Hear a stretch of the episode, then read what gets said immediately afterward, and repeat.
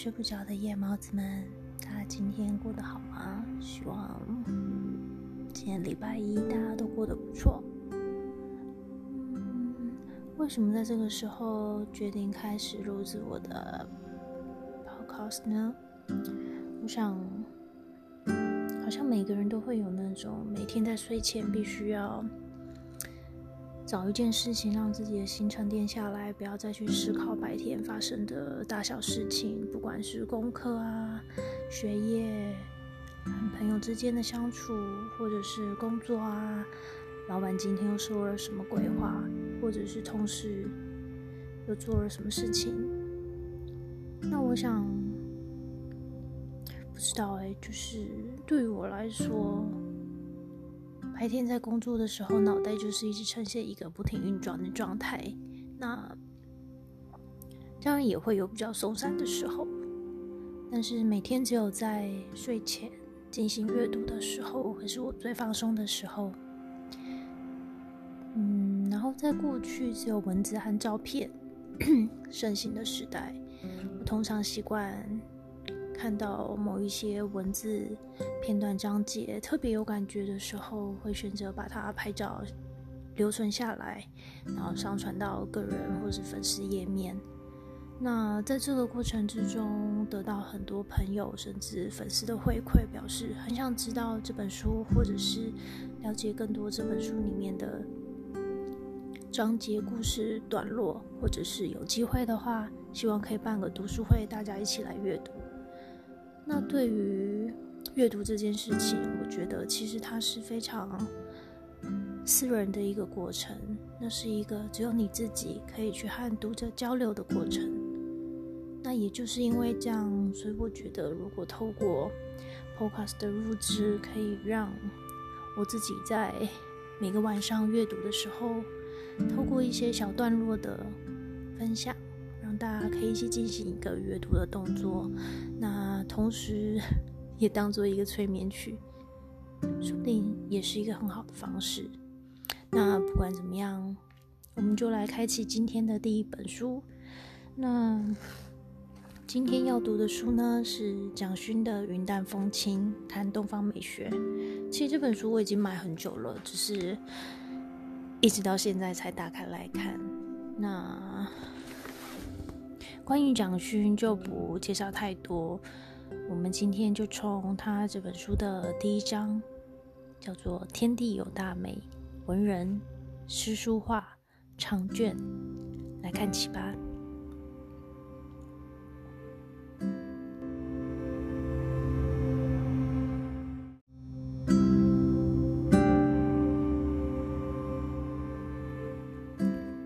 文人。中国传统里有一个特殊的词汇“”，个词汇用西方的语言来理解，并没有很准确的翻译。那我常常也想，文人要如何定义呢？有的人会翻译成学者，但是文人并不只是学者而已。学者听起来有点太古板严肃了。学者暗读劳形。好手从经，著书考证，引经据典；文人却常常悠游于山水之间，渔樵于江渚之上，必要时砍柴打鱼都可以做。旅鱼虾而有迷路，似乎比学者更多了一点随性与自在，更多一点回到真实生活的悠闲吧。也好像有人会把文人。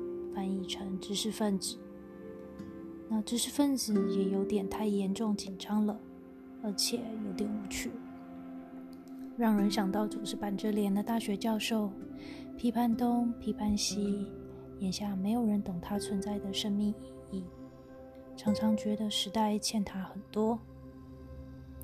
知识分子未必懂文人，文人不会那么自以为是。文人要的只是江上之清风，山间之明月。与谁同坐？明月、清风、我。这是出自苏州拙政园，还有一个小小的空间，叫做“与谁同坐轩”，很自负，也很孤独。不懂清风明月，可以是知识分子，但不会是文人。确切的说，文人究竟要如何定义呢？与其定义，不如找几个毋庸置疑的真实文人来实际观察吧。陶渊明是文人，王维是文人，苏东坡是文人。从魏晋通过唐到宋代，他们读书、写诗、画画，或是或许更重要的是，他们热爱生活。悠悠山水，他们都做过官，但有所为也有所不为。他们在朝从政，与利出弊，但是不可为，也可以拒绝政治，高唱归去来兮。田园将芜胡不归，天涯海角，他们总是心系着故乡那一方小小的田园。他们爱读书。或许收不释卷，但也敢大胆的说：“好读书，不求甚解。”这是超金斋史博士类的知识分子绝不敢说的吧？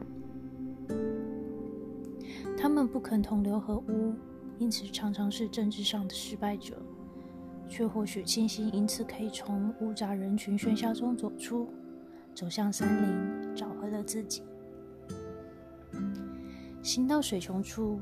坐看云起时，他们失意、落魄或坐牢，在小人的陷害里，饱受凌辱压迫，九死一生。如果还幸存，走到自然山水之中，天地有大美，行走到了生命的穷绝之处，坐下来静静看着一片一片升起的山间云岚，这是文人。他们常常并不是琐碎故弄玄虚的知识论辩，而是观想水穷云起，懂得了放下。水穷云起都是文人的功课。他们在生命枯竭之处跟月光对话，跟最深最孤独的自己对话。我欲乘风归去，天地有大美。世界一定有美好光明可以回去的地方吧？他们写诗、画画，留下诗句、手帖、墨迹，但多半并不刻意而为。写诗、画画或者弹琴，可有可无，没有什么想表演传世的念头。陶渊明有一张竖琴，无弦无徽。但他久酣后常常抚琴自语。他说：“但是琴中去，何劳弦上声？天地有大美，声音无所不在。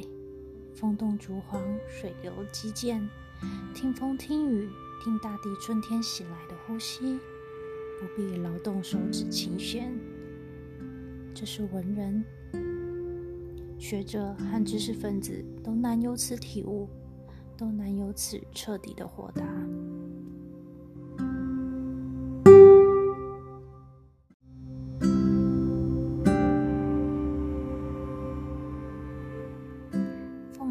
三百枚，双为佳，未可多得。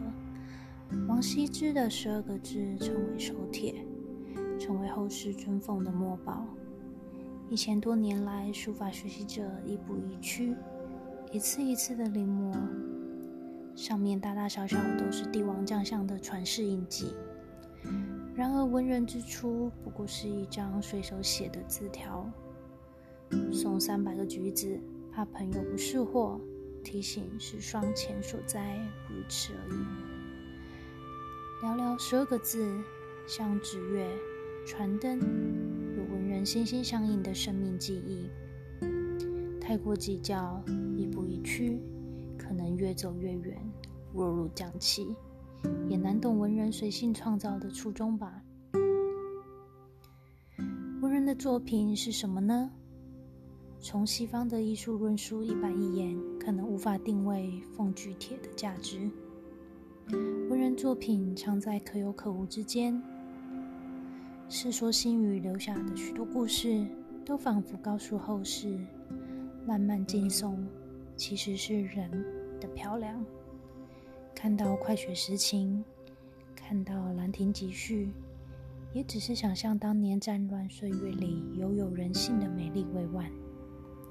流失到日本的上乱铁，上乱之际，浩木摧绝，是这样的祖坟都被荼毒的时代，可以写一封信，和朋友诉说自己的哭声。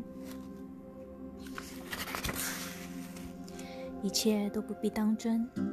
匠气的临摹者应该知道，所有传世的王羲之手帖，原来也只是唐以后的摹本，并不是真迹。这也是西方论述不能懂的地方。但是被西方殖民，失去论述主权超过一百年，二十一世纪了，期待一次东方文艺复兴。此时此刻，我们自己可以懂吗？王维、苏轼的诗还流传着，可靠的画作多不传了。但是历来画论都谈及他们的巨大影响。王维的《辋川图》不可靠，苏轼的《枯木竹石》也不可靠。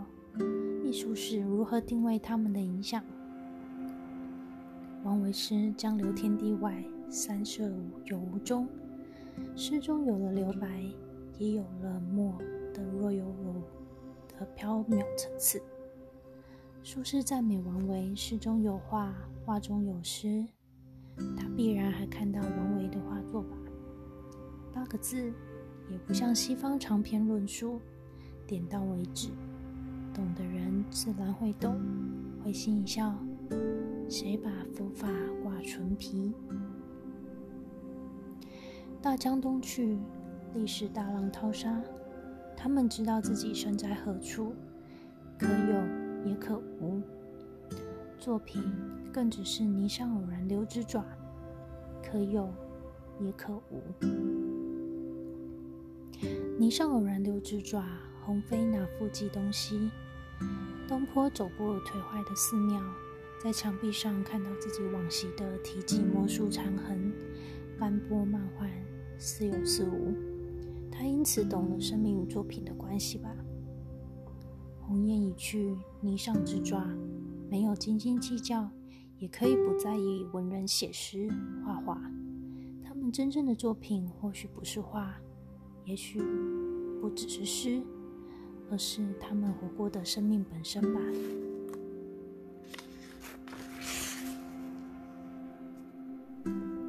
陶渊明还在东边的篱下采菊吗？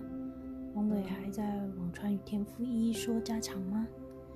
至于是夜饮东坡三更半夜回家，还是在海南城卖艺贪看白鹭忘了潮水上涨？懂了他的哈哈大笑，或许也就懂了一个明珠问任的苍凉与自负吧。我写诗也画画，觉得好玩，有时大痛，有时狂喜，有时哭笑不得。哭笑只是一个人的事，与他人无关。没有使命，也一点都不伟大。青年时代责任，天下兴亡，时代考验，一大堆政治教条里长大。后来写诗画画，好像也是想借着诗画来批驳对抗自己根深蒂固的迂腐可笑吧。更多时间走在山里。看流泉飞瀑，听千千万万的夜与夜间的风声，明月如水，觉得可以随星辰流转，看一个文明的繁华如此，繁华都在眼前，而我端坐，凝视一朵花，心无旁骛，仿佛见到前生。繁华或许尽成废墟，看到一朵花坠落，不惊。不畏不怖。